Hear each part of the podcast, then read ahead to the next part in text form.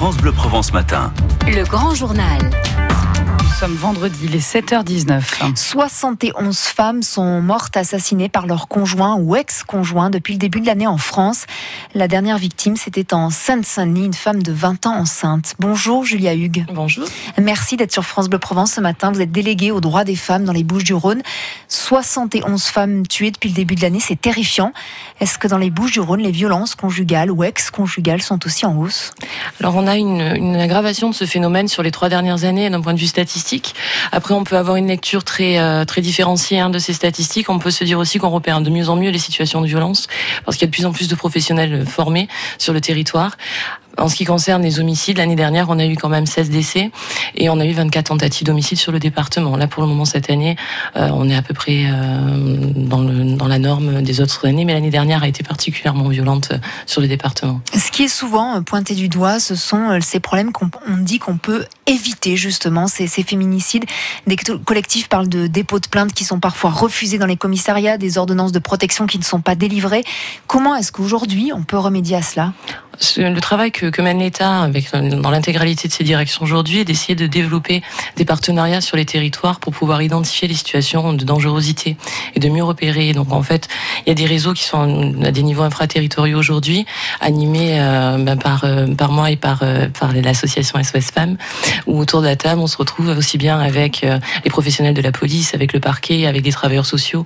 Et l'idée étant de pouvoir avoir une culture commune, de pouvoir identifier les situations qui sont les plus dangereuses sachant que ce sont les victimes qui sont les plus expertes sur leur propre situation. Est-ce que vous êtes consciente aussi, est-ce que vous le dites vraiment qu'effectivement euh, certaines femmes ne sont pas entendues, par exemple quand elles viennent pour dénoncer des violences qu'elles subissent déjà? Ce qui est délicat, c'est surtout que les femmes sortent du déni des violences dans lesquelles elles vivent déjà.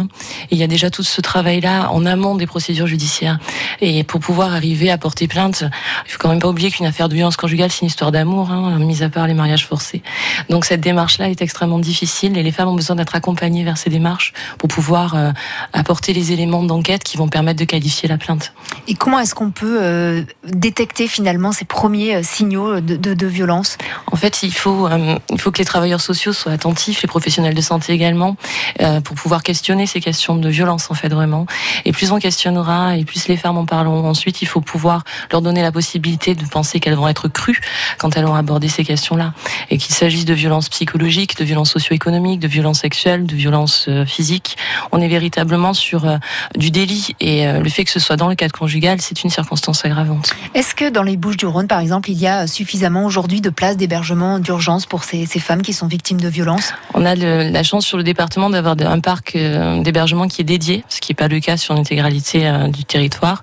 il y a une coordination qui s'améliore. On est en train de retravailler justement pour une meilleure coordination de ces places d'hébergement, notamment sur la très grande urgence.